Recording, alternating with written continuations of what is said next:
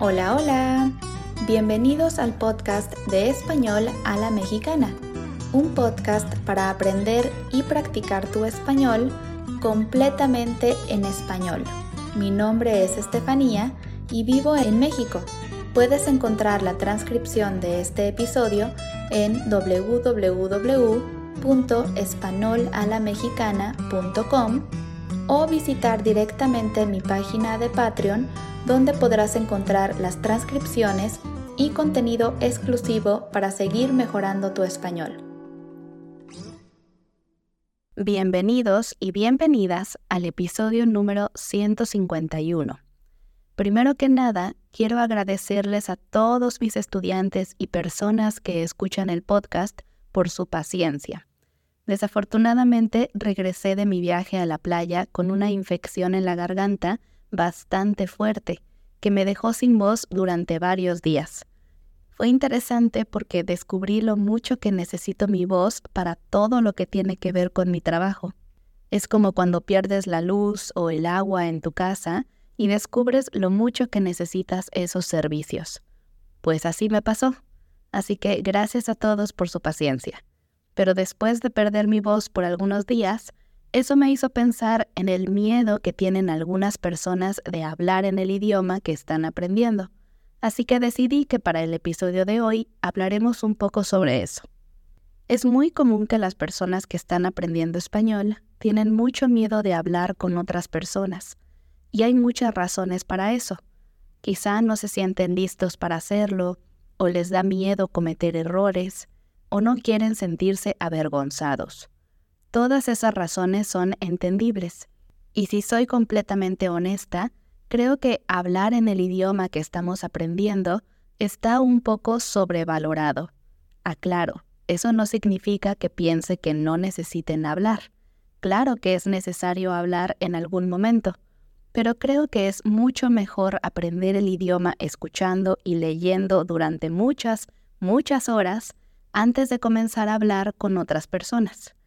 En primer lugar, porque obviamente al inicio no conoces lo suficiente para comunicar tus ideas en otro idioma, pero también necesitas comenzar a acostumbrarte y rodearte lo más posible del idioma para comenzar a adquirirlo de forma más natural.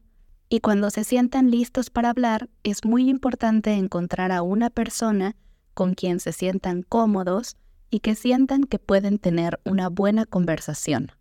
La química entre un tutor y una persona que está aprendiendo español es muy importante. Al final del día, lo que quieres es aprender a tener conversaciones con otras personas. Pero si la persona con quien practicas no tiene una buena conversación, o te cuesta hablar con ellos, o simplemente te sientes incómoda o incómodo, pues bueno, obviamente eso no te ayudará mucho. Pero si tú estás escuchando este podcast y puedes entender la mayoría de lo que digo, es porque ya tienes un nivel lo suficientemente alto para comenzar a hablar con otras personas. Mi recomendación es, solo hazlo. No lo pienses demasiado. Lo peor que puede pasar es que cometas un par de errores y que la otra persona no entienda tu idea en el primer intento. Eso realmente no es tan malo. Después de todo, la otra persona sabe que el motivo de tener ese tiempo juntos es precisamente que aprendas a tener conversaciones con otros. Así que seguramente no esperará que todo sea perfecto desde el día uno. También es importante recordar que un idioma es un sistema vivo, que cambia y se adapta todo el tiempo y que mi forma de hablar no es la misma a la forma de hablar de mis amigos o personas que conozco. Nuestra forma de hablar también es un reflejo de nuestra personalidad. Por eso yo les recomiendo buscar a personas que cuando las escuchan piensan, mmm, me gustaría hablar como él o ella, y traten de imitarlos lo más posible.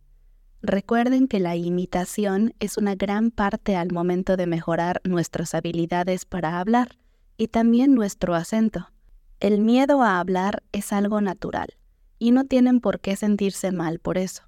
Cada persona tiene su proceso y su forma de aprender.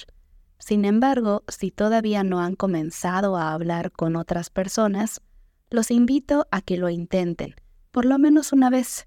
Solo inténtenlo una vez y vean qué pasa, cómo se sienten. Quizás se sorprendan y descubran que es mucho más fácil de lo que pensaban y que les gustaría continuar haciéndolo. Y si lo hacen una vez y no se sienten bien, tampoco pasa nada.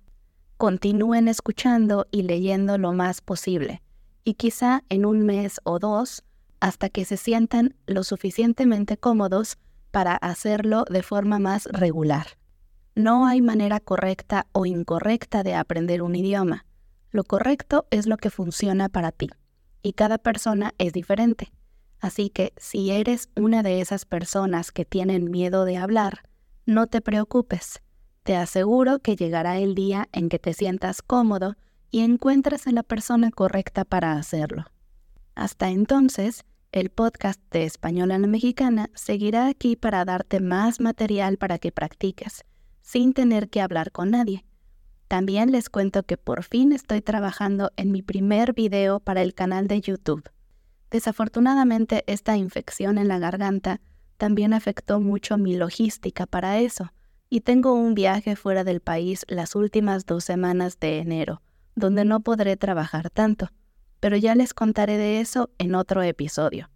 Les prometo que estoy haciendo todo lo posible por terminarlo antes de mi viaje, pero a más tardar lo podrán ver las primeras semanas de febrero, aunque espero que sea antes.